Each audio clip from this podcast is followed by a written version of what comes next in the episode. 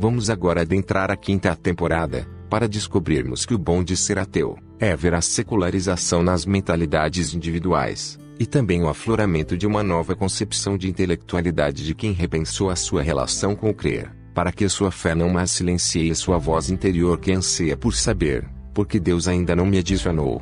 Por Vicente Maia. Observação: todas as vezes que eu disser próximo, estarei falando de outro tema. Porque Jesus Cristo, um dos personagens mais famosos da história da humanidade, tem sua existência histórica bastante contestável. Por que não há registros confiáveis sobre sua existência física e vida na Terra? Porque tudo que se sabe dele provém de relatos cheios de fantasias acreditados por pessoas de fé. Porque a história de um personagem que se supõe que tenha sido tão importante para a humanidade é tão fragmentada e inconsistente, porque muitos historiadores religiosos hesitam em aceitar isto e ainda hoje se sustentam em documentos antigos cheios de incoerências e referências fracas para dar força ao mito do Cristo bíblico, se a existência histórica de Jesus Cristo, não confundir com o Jesus da Galileia, histórico, da maneira como narra a Bíblia, é um mito e assim será até surgirem provas do contrário.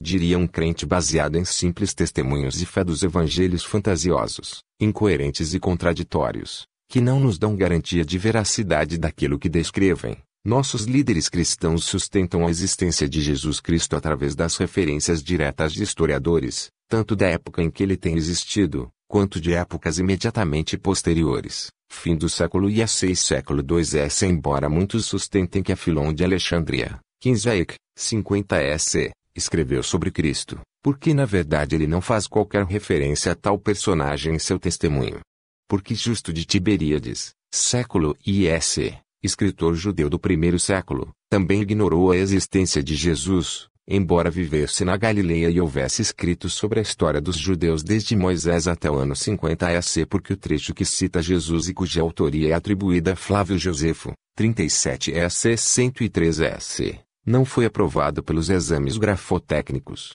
sendo considerando uma inserção fora de contexto incoerente com o texto completo e com as ideias do autor. Porque os estudiosos suspeitam de que o trecho que Tácito, 56 S 120 S, supostamente fala sobre Jesus, tenha sido incluído em sua obra por adulteração, já que isso explicaria o motivo de os patriarcas da igreja nunca o terem usado na comprovação da existência histórica de Jesus. Porque Caio Suetônio, 69 S 122 S, o grande escritor latino dedicado ao estudo dos costumes romanos e do tempo em que viveu, falou sobre Augusto, Tibério, Calígula, Cláudio, Nero, Galba, Otão, Vitélio, Vespasiano, Tito e Domiciano e nada sobre Jesus Cristo. Porque a carta de Plínio Cecílio, 61 S 113 S, endereçada ao imperador Trajano, em 112 S, não dá evidência alguma de que Jesus Cristo havia existido fisicamente. Até entendo um crente não aceitar que a figura de Jesus Cristo seja ignorada dentro da historiografia antiga, por não ter sido citado por nenhum historiador da época em que supostamente existiu, além de outros escritores famosos, tais como Sêneca, Caio Plínio II, Quintiliano, Epitectus, Marcial, Juvenal, Plutarco e etc. Mas como entender Pôncio Pilatos em loco, não ter escrito nada sobre Jesus ao falar do período em que governou, no qual teriam acontecido os fatos descritos no trecho aqui citado da obra de Tácito.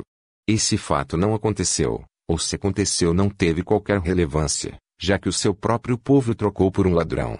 Veja que Pôncio Pilatos, como uma das pessoas mais sensatas da Bíblia, há muito sabia que é melhor correr o risco de não condenar um homem culpado, do que condenar um inocente, que supostamente seria Jesus. Mas se Pôncio Pilatos, ao lavar suas mãos, tenha também lavado sua alma. Qual o sentido de o próprio povo de Jesus tê-lo entregue aos romanos para lavá-lo em sangue? Tudo bem que para um crente, é difícil de entender como poderia na época de Adão, o primeiro filho de Deus, já haver tanta gente cética, que preferiu não embarcar na arca de Noé.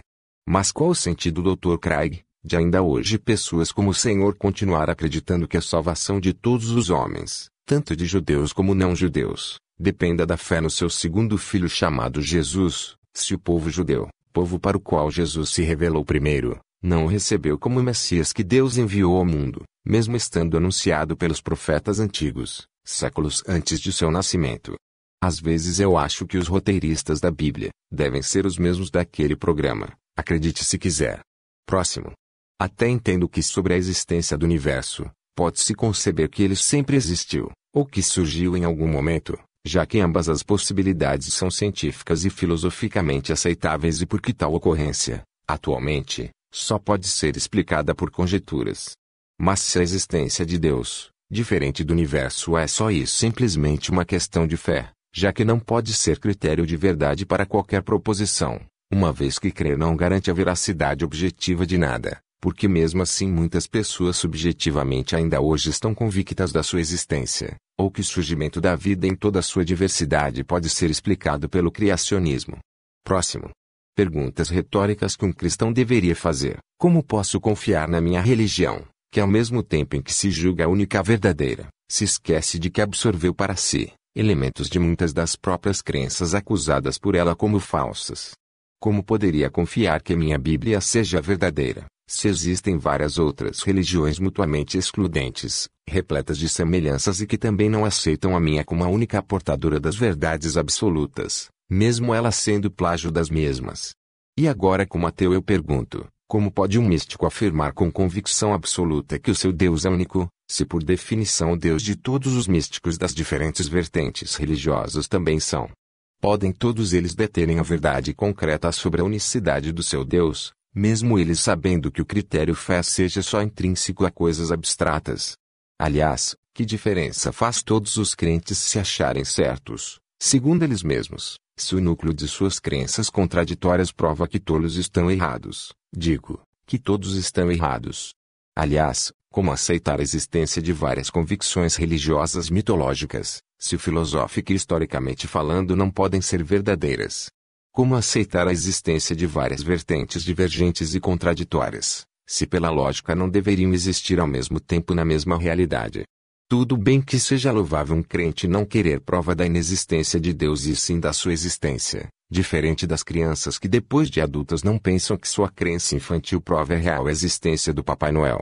Mas se da mesma forma que ainda não podemos supor que exista vida em outros planetas e nem conseguimos verificar a existência de qualquer Deus, por que continuar supondo que ele exista? Não é melhor considerar que os indícios da sua não existência são mais fortes que aqueles que porventura são favoráveis a ela? Por que sustentar opiniões por sua utilidade em vez de sua veracidade? Não deveria a praxe de dar crédito às evidências e às teorias serem de muito mais importância intelectual do que a crença em dogmas primitivos que não levam em consideração ao menos se o objeto da crença seja real. Próximo.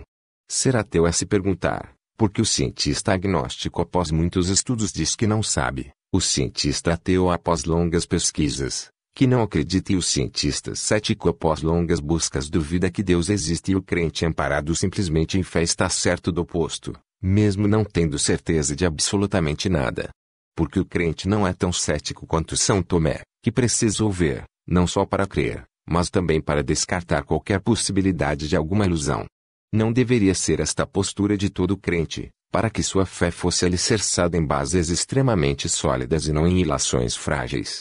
Porque o crente não é dotado de uma pitada de ceticismo, se se é um valiosíssimo método de abordagem da realidade para a aferição da verdade.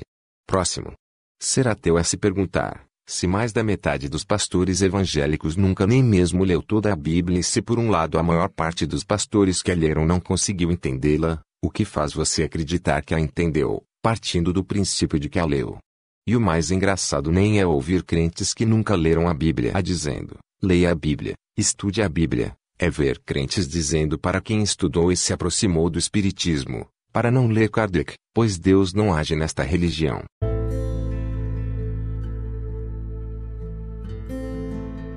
Sei que no presente não podemos viajar ao futuro e no futuro não será possível viajar ao passado, já que os turistas do futuro não estão nos visitando, mas esse não é o motivo pelo qual Jesus ainda não voltou, mas hasta la vista baby, e o be back.